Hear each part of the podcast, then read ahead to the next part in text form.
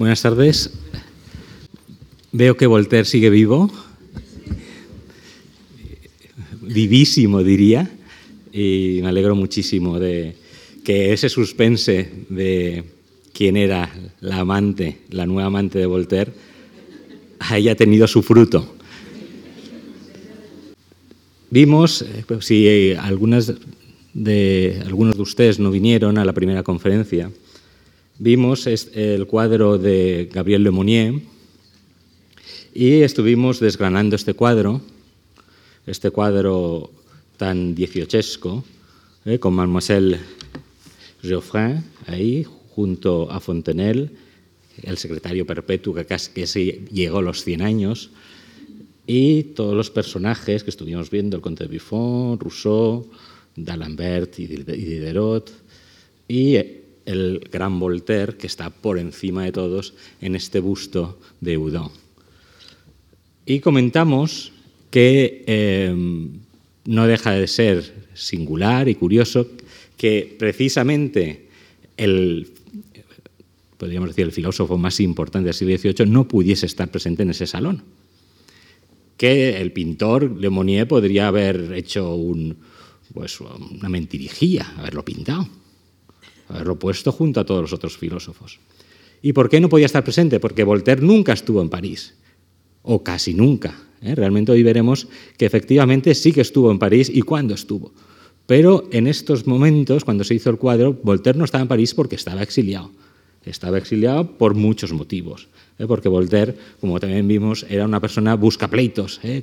disfrutaba con, con, estas, con esa facilidad verbal que tenía y con, con sus epigramas, poemas satíricos, todo eso le reportó muchísimos problemas y bueno, tuvo que, que exiliarse.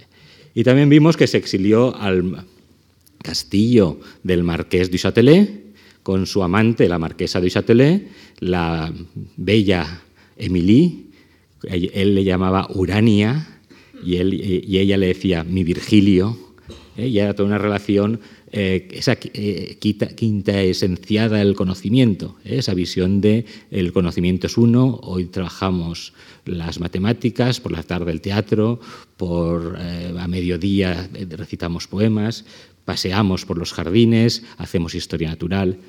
Y en aquel, en aquel marco tan idílico también hubo otro amante de Madame du Châtelet que la dejó embarazada, tuvo un hijo, murió con el hijo y Voltaire le escribía estos versos desconsolados.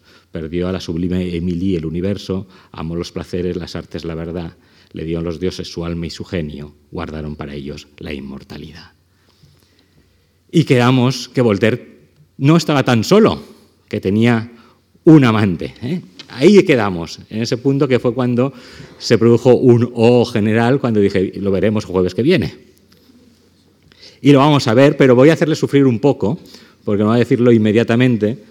Realmente, eh, durante hasta mediados del siglo pasado, no se aceptó de ninguna de las maneras que Voltaire hubiese tenido otra amante más que eh, Madame du Châtelet.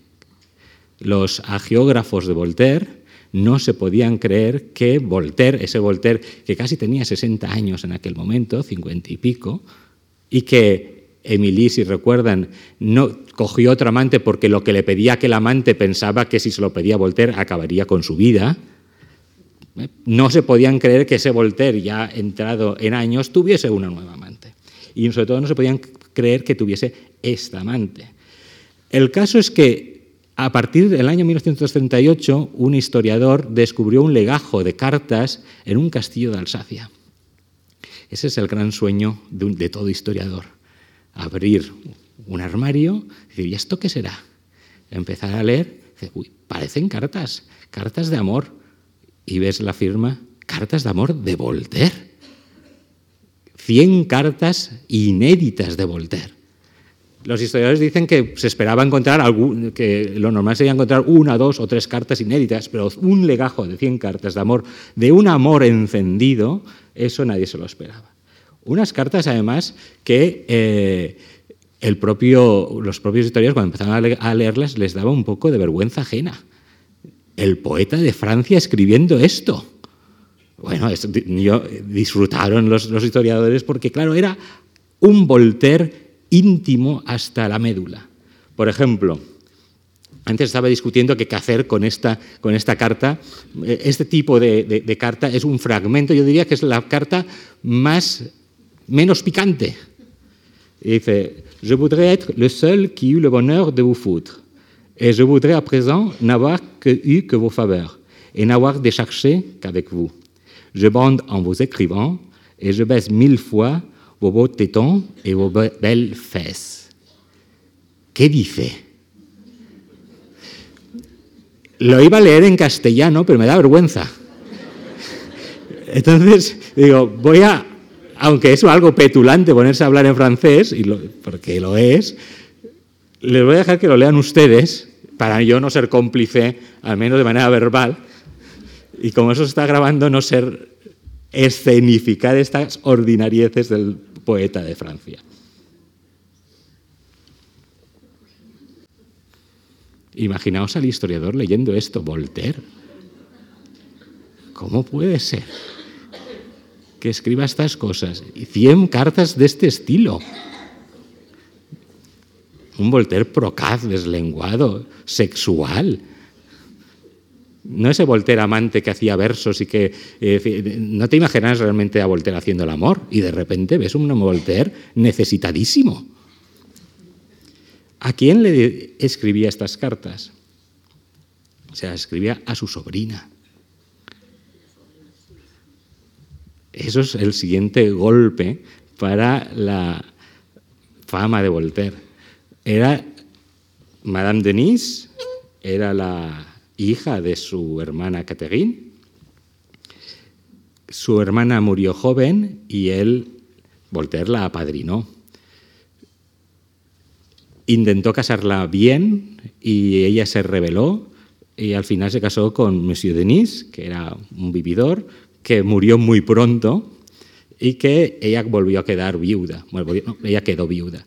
En aquel momento Voltaire la volvió a padrinar y le dio dinero para que pudiese vivir, y etcétera, etcétera.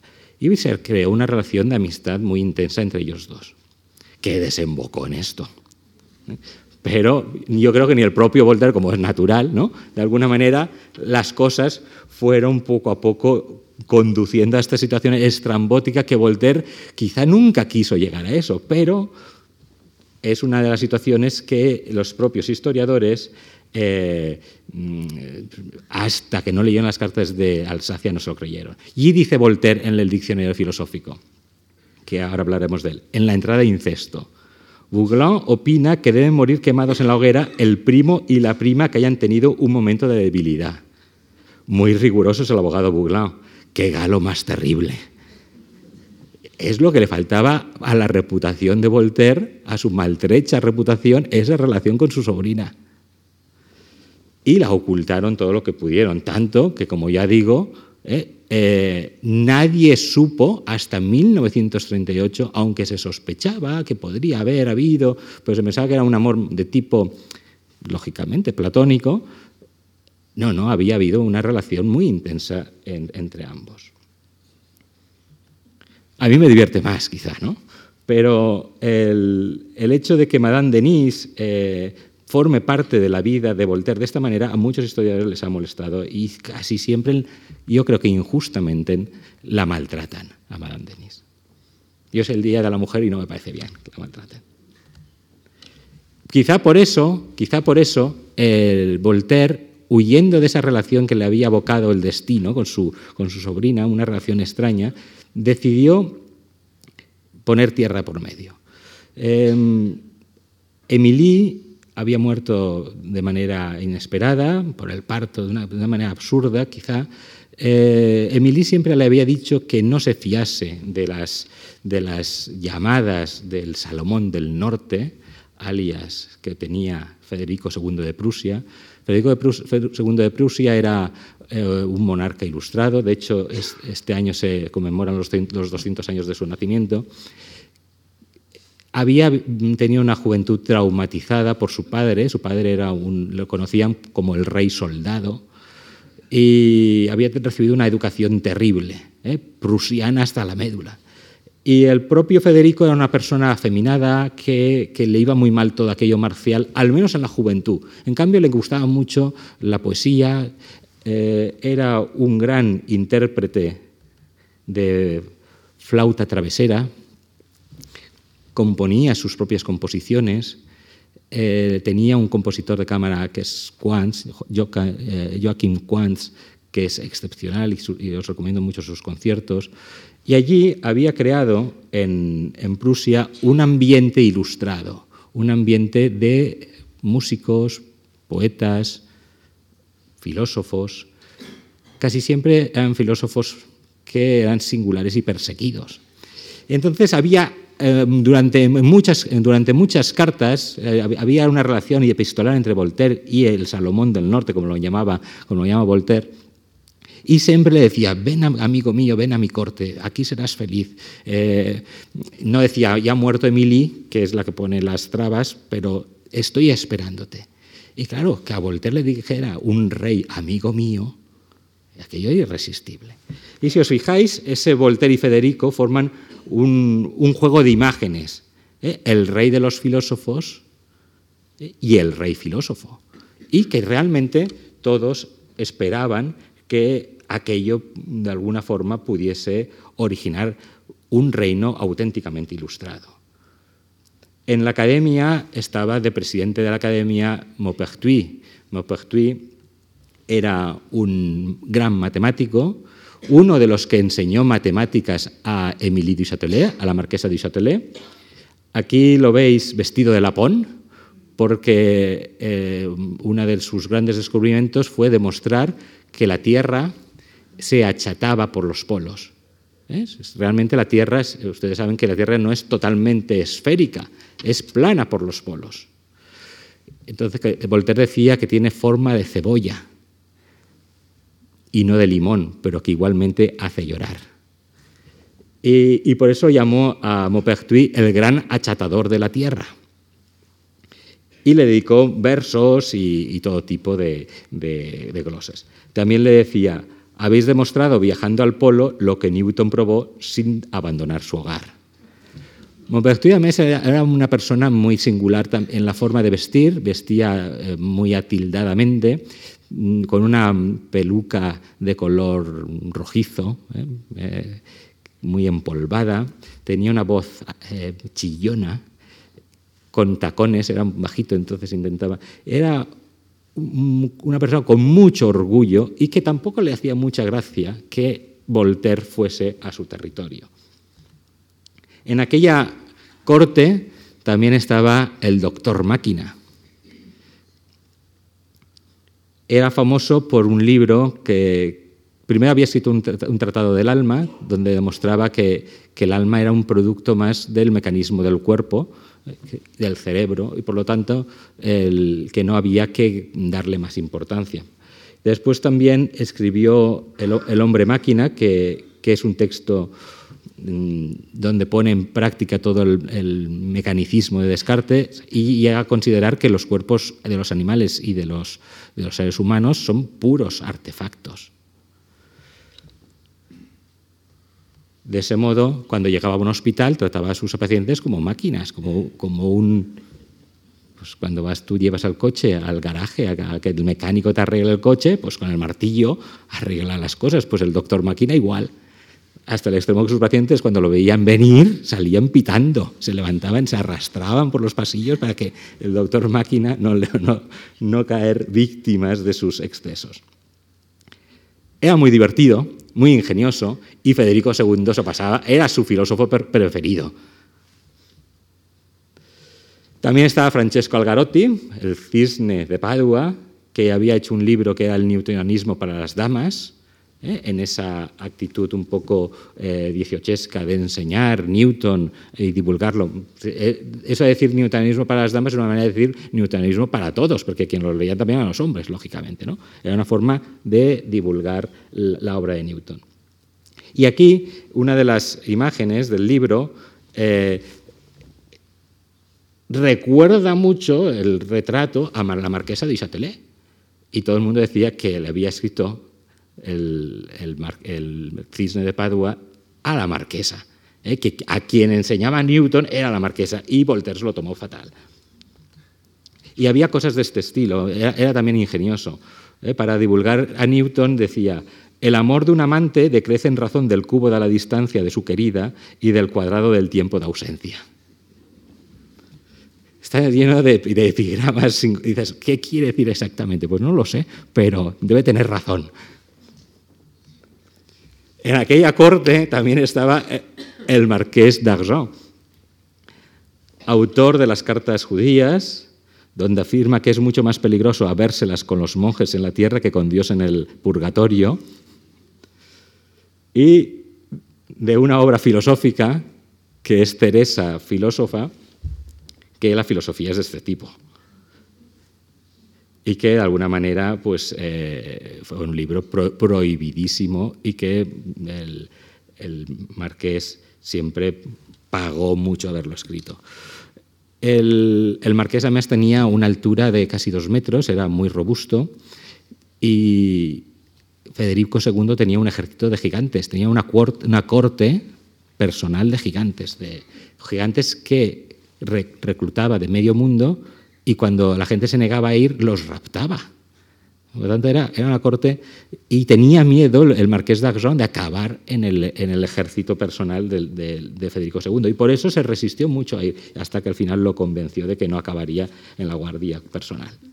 En definitiva, aquello era un gallinero de sabios. ¿eh? Un gallinero de sabios o un gallinero de víboras.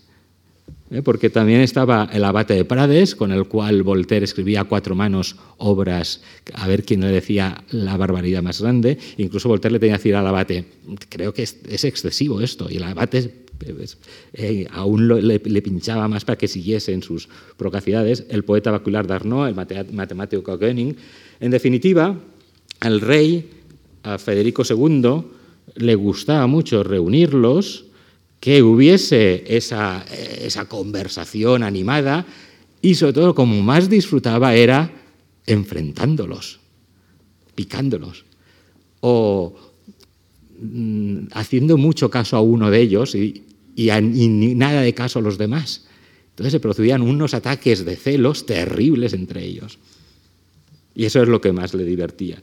Luis XV decía, es un loco más en la corte de Prusia y uno menos en la mía, hablando de Voltaire. Se alegró mucho cuando Luis XV supo que, que Voltaire había decidido, en lugar de volver a París, que podría haber vuelto a París con su sobrina. En lugar de eso, se fue a Prusia. Luis XV dijo, perfecto, así no lo tengo por aquí eh, molestando ni eh, intrigando, que es lo que tanto le gusta a Voltaire. Pero nunca se lo perdonaría. ¿eh? Lo consideraría un acto de alta tradición y nunca le dejaría volver en vida a París en vida de Luis XV, quiero decir.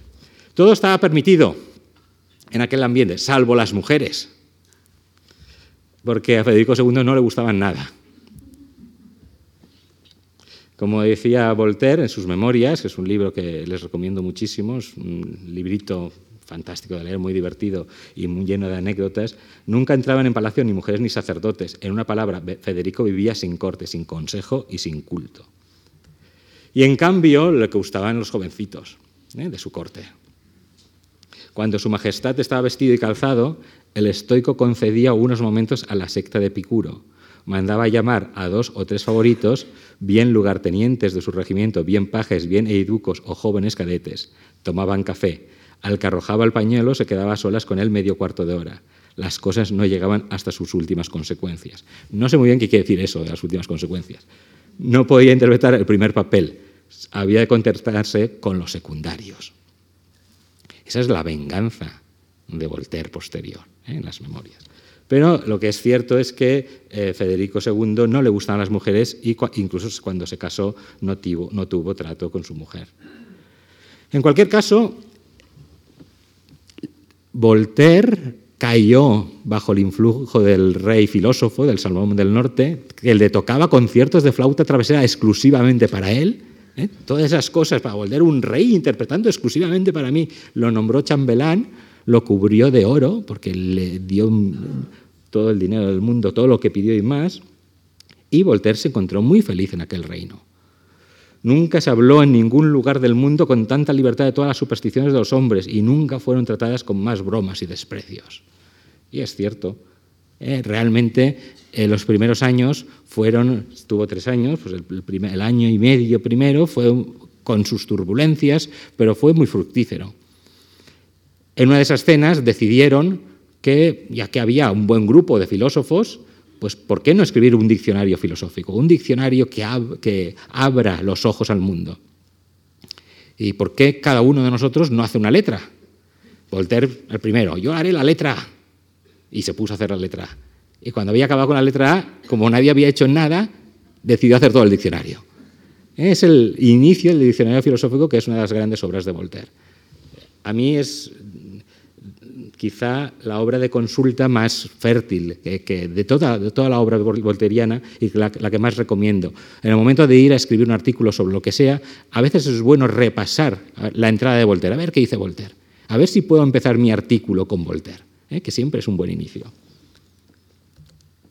Pero no solo era trabajo duro, también empezó a escribir La Pucelle, La doncella, que es un poema, como digo ahí, una crítica inmisericordia y de una gran crueldad y quizá también eh, muy justa, porque habría que revisar el papel de Juana de Arco, una crítica sobre la figura de Juana de Arco. Un poema en, en, en 21 cantos donde bueno, pues eh, de alguna manera el mito de, Juana de Arco eh, es desenmascarado, eh, se habla de la ingenuidad de aquella joven, de cómo un par de monjes intentan abusar de ella y ella mantiene su virginidad y gracias a San Denis que baja de los cielos detiene al monje, que ahí lo veis en el grabado. Siempre la pureza de, de Juana eh, en el último momento he salvado, todo eso con unos versos satíricos, divertidísimos y em, peligrosísimos, porque hablamos del, gran mito de Francia, de lo más intocable. Federico II, que eh, le, iba leyendo el poema, y Federico II decía, sí, sí, más, más, así, así. Prosigue. Y Voltaire cada vez encendía más y esa, esa heroína que expulsa a los ingleses y que acaba pues, de la peor manera, ¿no? en el, ahí en Rouen. Y hay una versión española, no sé si hay algún editor, pero estaría bien que si hay algún editor que, que la recuperase. Una edición española que además con un prólogo muy divertido que dice, de la otra parte de los Pirineos vengo trayendo de la mano intrépidos españoles liberales a la doncella de Orleans, a la que nació como nueva palas de la cabeza del grande Voltaire del grande corifeo contra la superstición y el fanatismo, el que supo conservar las flores de la primera edad entre los hielos de la vejez. Y os la presento en traje español, en premio de, nuestros, de vuestros afanes por sostener la independencia de vuestra patria. Pero ¿sabéis lo que es una doncella? Porque preciso es que la conozcáis, para que la apreciéis como se merece.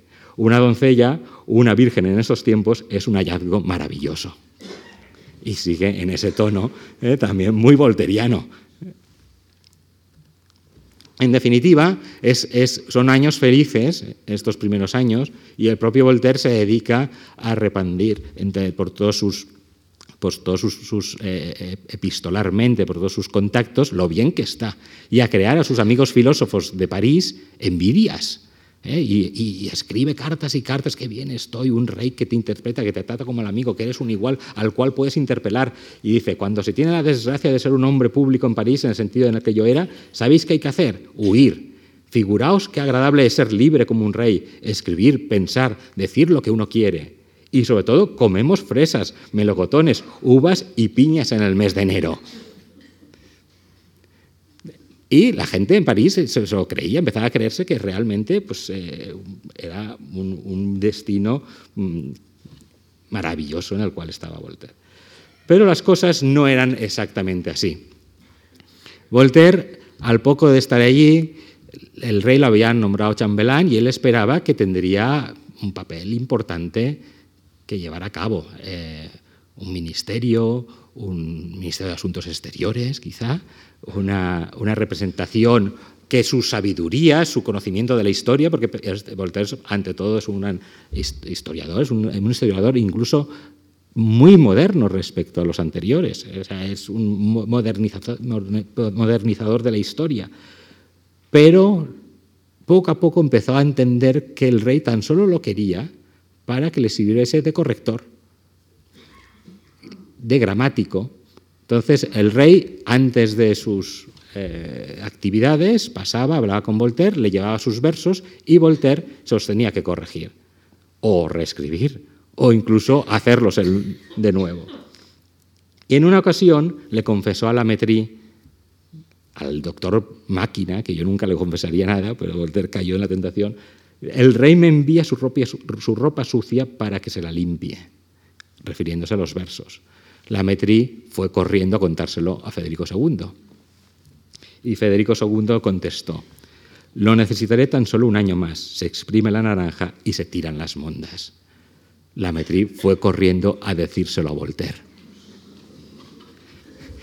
Y ya Voltaire empezó a temblar, porque em, a Voltaire casi siempre le pasaba lo mismo, no había pensado en las consecuencias de sus actos. Eh, siempre se guió por el instinto, por lo que le apetecía, no podía resistir la tentación. Eh, si él quería abandonar Prusia, ¿le dejarían salir de Prusia? No se lo había planteado. Y empezó a enfermar, tuvo un ataque de escorbuto, perdió gran parte de la dentadura, esa cara de, con esos tics, esa cara sin, dientes que, se ve aquí, eso es fruto de este, de este periodo y poco a poco eh, eh, cayó en estados de auténtico pavor a lo que le podía pasar porque a pesar de que eh, seguía teniendo un buen trato, se daba cuenta que aquello se iba enfriando, que el rey lo empezaba a maltratar y que él ya no era libre de ir donde quisiese. Y dice en un momento, veo que han exprimido la naranja, hay que pensar en salvar las mondas. Hay que huir como sea, al precio que sea. Y no era fácil eh, salir de Prusia y ya desengañado del todo, escribió un diccionario para uso de reyes, para que nadie le pasase lo que a él le había pasado. Cuando el rey dice mi amigo, ¿a qué se refiere? Ah, se refiere a mi esclavo. Cuando dice mi querido amigo, ¿qué quiere decir? Me sois más que indiferente. Cuando dice os haré feliz, no os lo creáis, os soportaré hasta que no os necesite. Venid a cenar esta noche, me reiré de vos esta noche. Y así eh, una larga lista de, ideas que, de alguna manera, dejan en manifiesto su, su decepción, porque él, realmente creía que podía ser útil en, en aquella corte, que podía llevar su conocimiento a hacer un reino ilustrado, mejorar al gobierno y mejorar a sus súbditos, y realmente lo creía. Y decidió huir. Al final el rey le dio a medias el consentimiento para que abandonase Prusia y Voltaire, aprovechando un descuido, un día que el rey no estaba, eh, cargó todos sus bártulos y salió en estampida, desesperada. Y primero fue a Leipzig, en Leipzig eh, imprimió algunos panfletos que tenía, porque no podía dejar de hacer cosas, y al final en Frankfurt le esperaba su sobrina Madame Denise y en Frankfurt fue detenido. Y la sorpresa es que detuvieron a los dos, a Madame Denise y a Voltaire. El rey, durante el tiempo que Voltaire estaba intentando salir de Alemania, empezó a pensar en todas las cosas que Voltaire podría contar de él. En todos los comentarios, epigramas, libelos, diatribas, la venganza de Voltaire y decidió que lo detuviesen y que le exigiesen un manuscrito que decía que le había robado. Seguramente se trataba de Le Paladion. ¿Eh? Le Paladion es, o parece ser que era, porque no se tiene el texto, una obra sobre Santa Edwidge al estilo de la Pucelle, al estilo de, Santa, de Juana de Arco pero que lo había hecho el rey. O sea, Voltaire no solo había hecho La doncella de Orleans, sino que al mismo tiempo había animado al rey a hacer una, una farsa o una parodia de una santa alemana. Claro, él, eh, Federico II, pensó que eso podía ser eh, un gran problema si se publicaba y que tendría que, tener, podía tener sus consecuencias. El caso es que Voltaire sí que le había quitado ese manuscrito, pero lo llevaba en otro baúl. Y ese baúl venía detrás en otra carroza, en otro carruaje. Y estuvieron una semana esperando que llegase el carruaje. Cuando llegó el carruaje, el Freitag, que era un comisario, eh, no les dejó salir y dijo, quiero esperar a recibir órdenes reales sobre qué debo hacer. Voltaire temió que nunca le dejasen salir de, Prusia. Y entonces decidió huir, pero huir, escaparse, de noche, en una carroza pequeñita, él, y su sobrina huyeron. Y fueron detenidos de nuevo y metidos en los, en los. Durante ese arresto parece ser que abusaron de Madame Denis. Eso no se supo hasta que se encontraron las cartas de Alsacia. Parece ser que quedó embarazada y que el poeta no era el padre. Y le dice, os lo ruego, mi querida niña, que consideréis que en ocasiones hay que esconderse del mundo y esconder las desgracias que la gente desea siempre redoblar se disfruta hurgando en las heridas de los infelices, hay que ocultarlas. Hay una gran discusión entre los historiadores hasta qué punto es cierto que Madame Denis se quedó embarazada, qué pasó exactamente, eh, después tuvo un aborto, pero lo que de alguna manera eh, resulta indudable es que Voltaire a partir de aquel momento se sintió en deuda con su sobrina y a partir de ese momento decidió consagrarle todos los momentos del resto de su vida. De alguna manera se sintió causante de la barbarie de Frankfurt, de lo que le había pasado a su sobrina. Y le escribía, sería una contradicción que por la bondad que sentís por mí me dijeseis si os dignaríais a pasar la vida con un enfermo y un hombre tan desgraciado como yo, como yo. ¿Qué placeres, qué sociedad, qué diversiones, qué ocupaciones os podría procurar en el retiro? Porque Madame Denis sabía que, que si se unía a su tío nunca podría volver a París, que París, mientras Luis XV estuviese vivo, no, nunca dejaría Voltaire el regresar. Era un retiro de gran señor. Voltaire era rico. Federico II no le quitó el dinero que le había dado, en ese aspecto se, mantuvo. También tenía mucho dinero Voltaire ahorrado de antes de ir a Prusia. Se retiró en Ginebra, en un castillo que se puede visitar y que también les recomiendo muchísimo, que, el nombre es Le Delices, las Delicias. Ahí se conserva una de las mejores bibliotecas volterianas que existen en el mundo, con las primeras ediciones que se han hecho de todas las obras de Voltaire. Y allí estuvieron unos cuantos años, tres, cuatro años, hasta que riñó con los ginebrinos, hasta que se metió con los protestantes y, que, y al final no le dejaban interpretar teatro, el teatro estaba prohibido en Ginebra o medio prohibido. En, cualquier caso, decidió buscar un nuevo refugio y encontró una tierra de nadie entre Ginebra y, Francia que se llama el país de Gex. Es una zona libre de, impuestos que nadie podía ir a capturarlo, ni los soldados de Ginebra ni los soldados del rey de Francia. Era una Andorra, para entendernos. ¿eh? Un último refugio en medio de los, de los Alpes, y decía que aquello era peor que Siberia y que él se le está haciendo cara de búho, ¿eh? el búho de Ferney. Es una casa muy bonita que también se puede visitar y que es el, el gran monumento a la memoria de Voltaire. Allí eh, estuvo el resto de su vida. Y allí recuperó fuerzas y escribió su gran obra maestra, Cándido, y que es la obra que, sí que habría de ser de lectura obligada. en, los institutos franceses, en los liceos, la obligan a leer, pero creo que, es un monumento al, escepticismo y a la, incredulidad y que vendría muy bien en estos tiempos releer a Cándido. Habría que leerlo una vez al año. Es una purga. ¿eh? Ah, sí, ahora. Ah, pues mira, pues, podría haber ido. El caso es que es una obra muy bonita y que, y que es un trasunto, ¿eh? una metáfora de sí mismo. Cándido es él, en el fondo, que es un cándido, bueno, ya le gustaría él ser cándido, ¿eh? pero es un cándido muy volteriano. Nunca quiso Voltaire aceptar que lo había escrito él. Se, publicó con el nombre traducido del alemán por el doctor Ralph. Y cuando dijeron que era de Voltaire, decía, no es de Voltaire, es de mi tío, que es, el señor de Mad.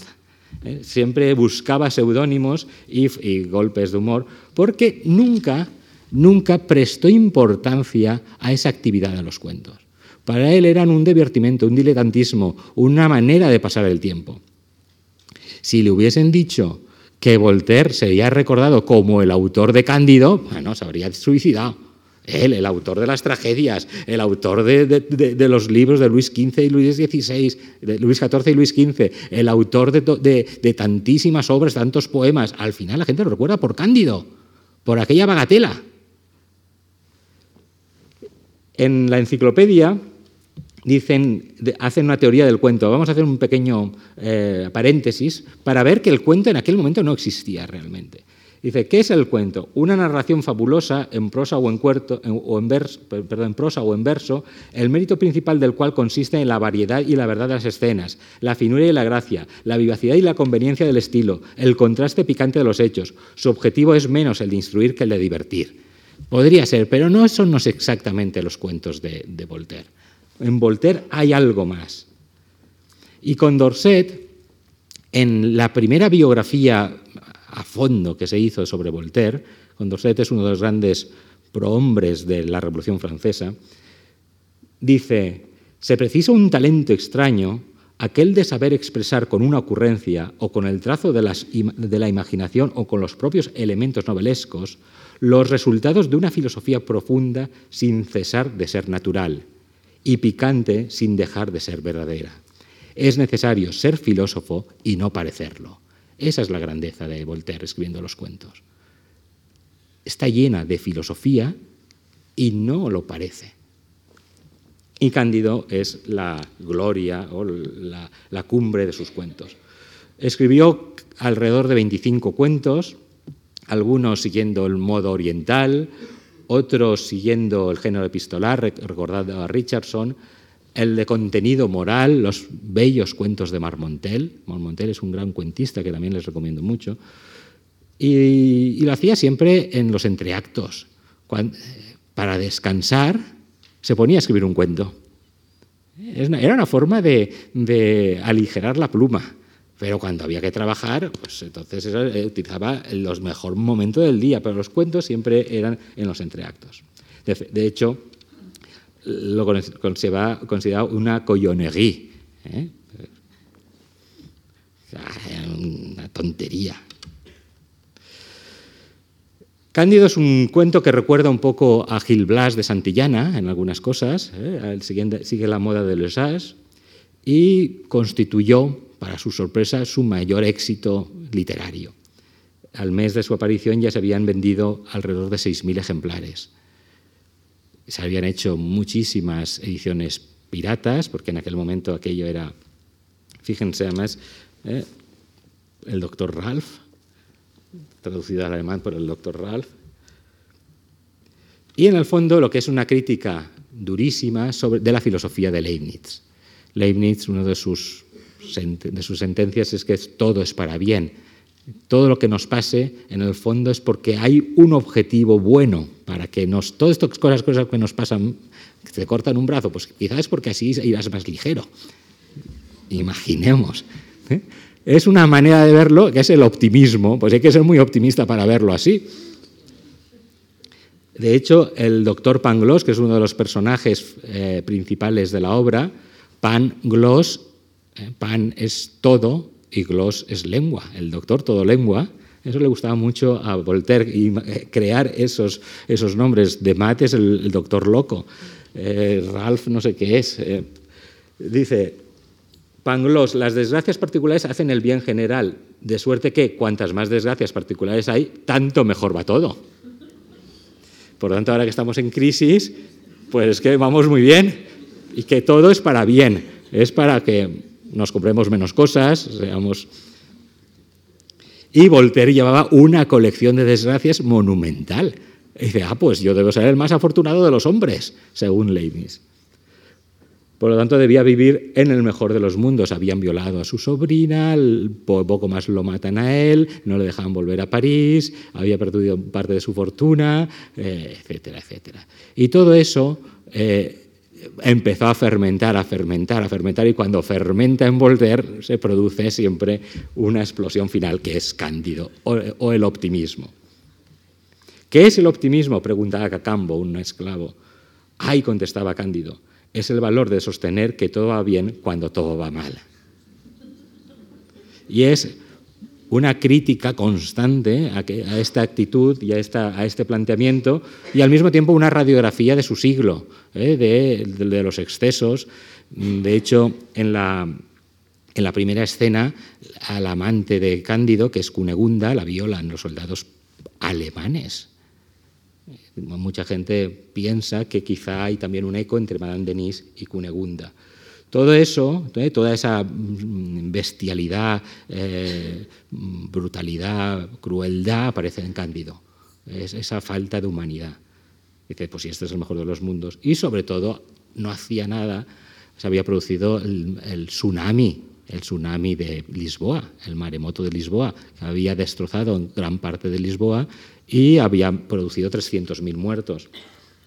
Y decía ahí, filósofos engañados que, chilláis, todo está bien, corred, contemplar estas ruinas terribles, estas, ruinas, estos, trozos caídos, estas eh, eh, cenizas, etc. ¿De acuerdo?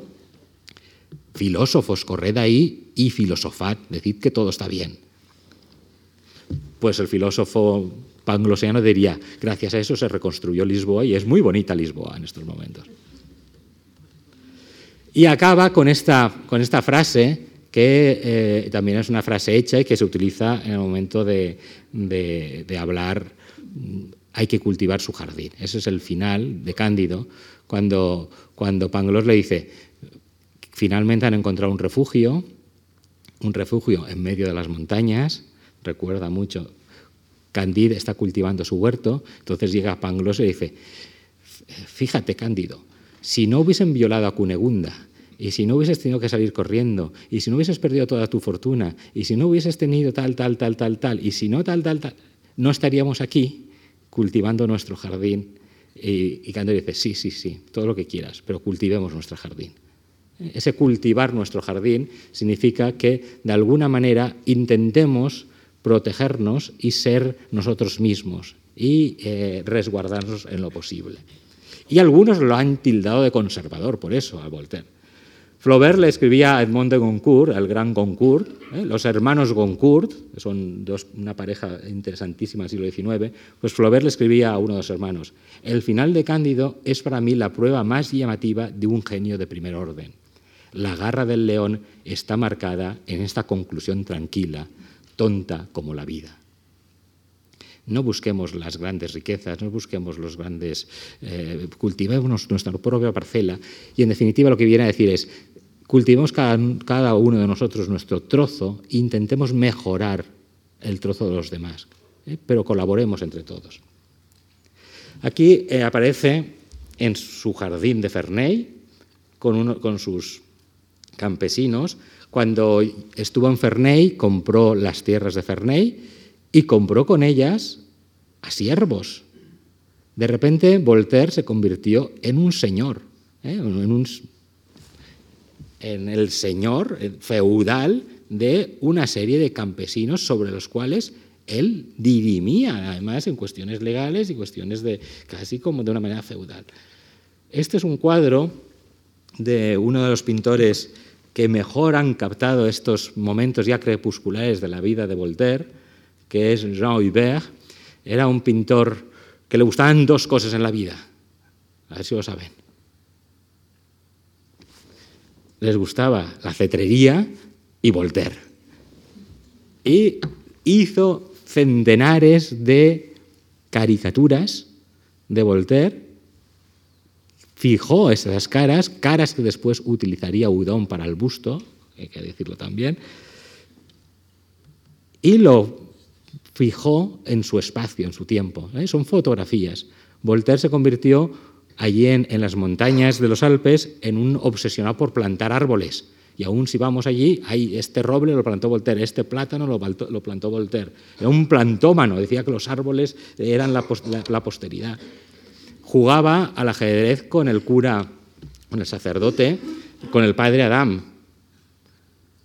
El padre Adam lo querían eh, matar en Ginebra porque tenía un amante y Voltaire les, le dio cobijo. Y jugaban al ajedrez juntos y Voltaire no soportaba que le ganase al ajedrez y lo amenazaba con devolverlo a Ginebra. O hay escenas divertidísimas entre ambos. Voltaire con su, fiel secretario Wagner, nada más, aún no se había levantado y ya estaba dictando cartas. Es, una artillería, la artillería volteriana, la capacidad de influencia a, príncipes, a señores, a ministros del rey, a filósofos. La, en, la colección Cale, que es la primera colección completa sobre las, las obras completas de Voltaire, las cartas ocupan 20 volúmenes de 76 y reunía a sus amigos y hacía esas cenas al estilo de Federico II, ¿eh? la Santa Cena con sus apóstoles, también un buen gallinero, ¿eh? el padre Adam, el Mag Montel de los cuentos, la Diderot, que lo han puesto ahí, pero es mentira, Diderot nunca fue, pero que venga Diderot también, lo ponemos en el cuadro. Eh, este es Saint Lambert, el que, el que le quitó a Madame du Châtelet. Y en definitiva ahí está Voltaire siempre reconocible por su gorro bermejo, eh, esa barretina eh, con la que se protegía del, del frío siberiano de, de, los Alpes. Fueron muy felices, se divirtieron mucho, ahí la gente riéndose. Realmente Voltaire siempre hacía reír y era un torrente de ingeniosidades. Y estaba orgulloso de sus tierras, eh, orgulloso de que era se producía sus propios eh, alimentos, eh, era independiente. Cuando venían a visitar los señores que pasaban por ahí, paraban en, en Ferney. Y él les decía, no soy más que un campesino, majestad, ¿por qué paráis? Eh, ya adoptaba la actitud del campesino, del, del labriego, y hizo el bien entre los suyos. Aquel pueblecito miserable que estaba entre tierras pantanosas, decidió desecar todas aquellas marismas, más marismas, más que bien marismas, eran zonas pantanosas. Aquello le costó una fortuna, pero acabó con el paludismo, llevó el agua potable a Ferney, proporcionó trabajo a sus, eh, siervos, dejó, hizo créditos sin intereses, construyó escuelas, hizo una fábrica de relojes, relojes que ponían el nombre de Voltaire, y los vendía y decía, esto no es para saber la hora, esto es para el futuro y funcionaban bien. Pero fijaos que yo querría tener un reloj Voltaire. Daría una fortuna. Hasta el extremo de que ahora el ayuntamiento, desde hace años, decidió no solo llamarse Ferney, sino añadir a su nombre el nombre de Voltaire. Y es Ferney Voltaire. Es una manera muy bella de, eh, no sé si dijese Madrid Valle Inclán. Es una manera muy bella de recordar a Voltaire. Es el patriarca de Ferney. Poco a poco en París se escuchaba esto. El patriarca, el, protector, el buen, el buen señor. Y Luis XV estaba muy nervioso porque eh, lo ponía en situaciones incómodas. Allí escribió las singularidades de la naturaleza, en medio de aquella naturaleza. no sé quién fue el primero que dijo que las abejas tenían un rey. no es probablemente un republicano quien tuvo esa idea. No sé tampoco quién les dio después una reina, ni quién supuso que esta reina era una mesalina que tenía un prodigioso harén, que se pasaba la vida haciendo el amor y dando a luz, que ponía incubado alrededor de 40.000 huevos por año, etcétera, etcétera. Voltaire no podía aceptar que uno naciese obrero. Eso era intolerable. Sería, sería un obrero por las circunstancias, pero nacer biológicamente obrero, eso no podía ser. Y es un libro muy interesante, que no está en castellano, es una, perla, donde critica a muchos naturalistas del momento, entre ellos a Buffon, que vimos en el primer, en el primer día, y que sería bonito reeditar, editarlo en español. Y sobre todo, fue el salvador de la memoria de los Calas. Si hemos visto la barbarie de Frankfurt, Voltaire asistió con horror a un nuevo gesto de barbarie, que es el caso de la familia Calas. Calas era un, comerciante eh, que vivía en Toulouse, era protestante, era hugonote, y tenía cuatro hijos y dos hijas, y uno de los hijos ya se había convertido al catolicismo, y otro, que tenía dudas de si convertirse, apareció un día muerto en casa. Los padres, al verlo muerto, que realmente se había suicidado, es lo que se supone, intentaron ocultar el suicidio del hijo y decir que eh, había sido un accidente, que había muerto de manera natural. Aquello se observó que había muchas contradicciones y en lugar de interpretar aquello como un gesto de amor de los padres para que el hijo no, no se le acuse de suicidio y por lo tanto no, no se le obliga a ser enterrado en cualquier lugar, es decir, se le permita ser enterrado en tierra, en tierra cristiana, en lugar de interpretarlo así, lo interpretaron de la peor manera los jueces. Es que lo habían matado porque iba a pasarse al catolicismo. Es decir, y evitaron la conversión. Es nada más lejos. El caso es que junto que Toulouse era el lugar más clerical de Francia, que se empezó a crear una especie de efervescencia pía y religiosa, todo ello contribuyó a que la justicia decidiese que Joan Carlos y su hijo Pierre debían ser torturados en la rueda, despedazados vivos y la madre ahorcada. En 1762, en pleno siglo de las luces. Voltaire, cuando se enteró, empezó a enviar con su secretario Wagner cartas a todos los ministros, cartas a todos sus amigos, luchando por salvar al padre, haciendo lo posible ¿eh? por salvar a los Calas. Pero no lo consiguió consiguió que no los matasen, salvo al padre. Calas fue descoyuntado en la rueda, expuesto por, dos horas y posteriormente estrangulado y quemado en la hoguera. Para Voltaire eso era volver a la época de las cavernas, era la salvajada más monumental y decidió crear una suscripción para obtener un fondo de dinero para sacar de la miseria a la familia Calas. Y empezaron todos los amigos de Voltaire a contribuir, hasta el extremo de que monarcas, Catalina, el propio Federico II, empezaron a dar dinero para los Calas. E incluso Luis XV se vio obligado a dar dinero a los Calas y a decir que quizás habían extralimitado. Y Diderot decía, es Voltaire quien ha escrito a favor de la pobre familia. Oh, amiga mía, qué maravilloso despliegue de la inteligencia. Este hombre debe tener alma, después de todo, una sensibilidad que se subleva ante la injusticia y que se siente atraída por la virtud. Porque, ¿quién son los calas para él? ¿Por qué tendría que interesarse por ellos? ¿Por qué habría de interrumpir el trabajo que ama para salir en su defensa? Si existiera Cristo, os aseguro que Voltaire se ha salvado a, Voltaire le divertiría este final. ¿no? Pero, en cualquier caso, todo ello originó este tratado de la tolerancia, un tratado que escribió con motivo de la muerte de Calas y para recordar que hay que comportarse de una manera humana, que no hay que eh, estaban contra la pena de muerte y que hay que ser tolerante. El Tratado de la Tolerancia sigue siendo un texto que también deberíamos leer una vez al año. Después de Cándido, leer el Tratado de nos haría mucho mejor. Y en Toulouse, si vais a Toulouse, se conserva esta placa donde ajusticiaron a Calas. Aquí murió Calas ajusticiado y, eh, y fue rehabilitado en marzo de 1765 gracias a la intervención de Voltaire. Esta es la ejemplaridad pública. ¿eh? Esto es lo que de alguna manera proyectó en el tiempo Voltaire y que llegó a París. Y el grito de guerra que empezó a cultivar en aquel momento. ¿eh? Écrasé l'infame, aplastad al infame. Eso lo, ponía al final de sus, cartas. Oponía Eclinf, la abreviatura de Écrasé l'infame.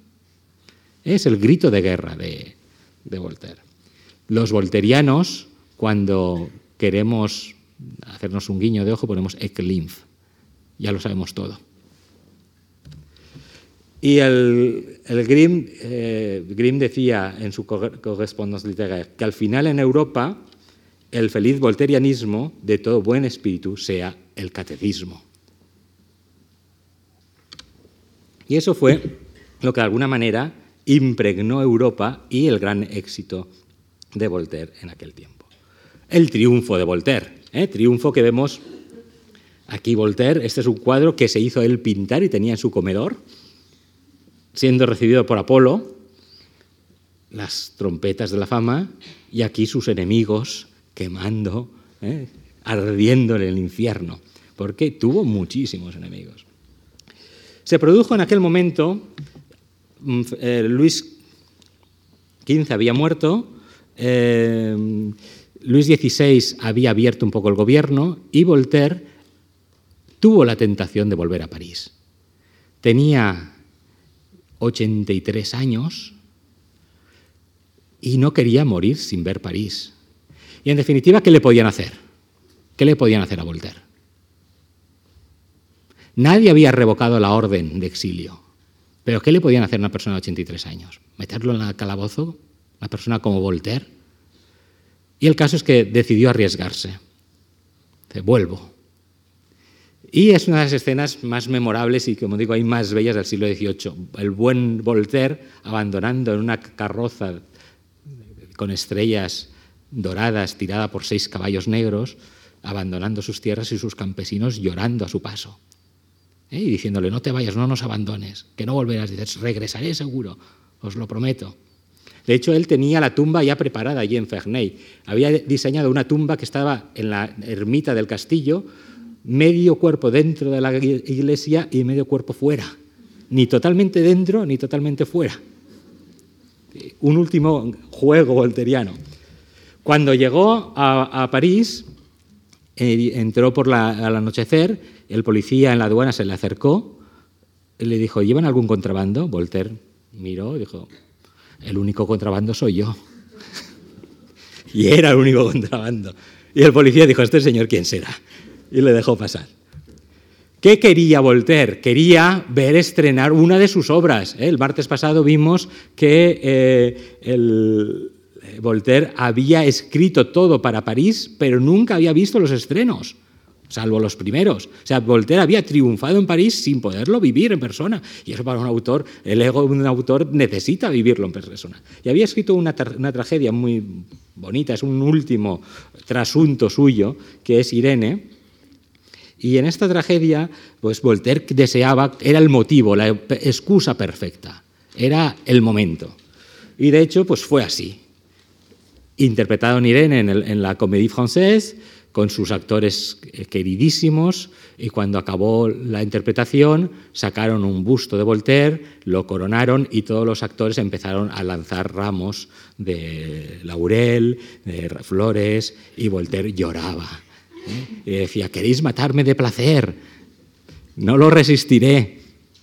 Y la gente decía, eh, hacía loas al autor que había enseñado a pensar. Eh, fijaos el peligro, un autor que te enseña a pensar. El celebrudón lo retrató, lo esculpió a la antigua, hizo esta famosa escultura que se conserva en la Comédie Française es tocado con la cinta de la inmortalidad. El Voltaire, este Voltaire siempre risueño, a punto de soltar un chiste, esas manos de dedos largos, siempre manchados los dedos de tinta, y la lengua también, porque Voltaire tenía la tendencia a humedecer la punta de la pluma y tenía la lengua siempre de color violeta.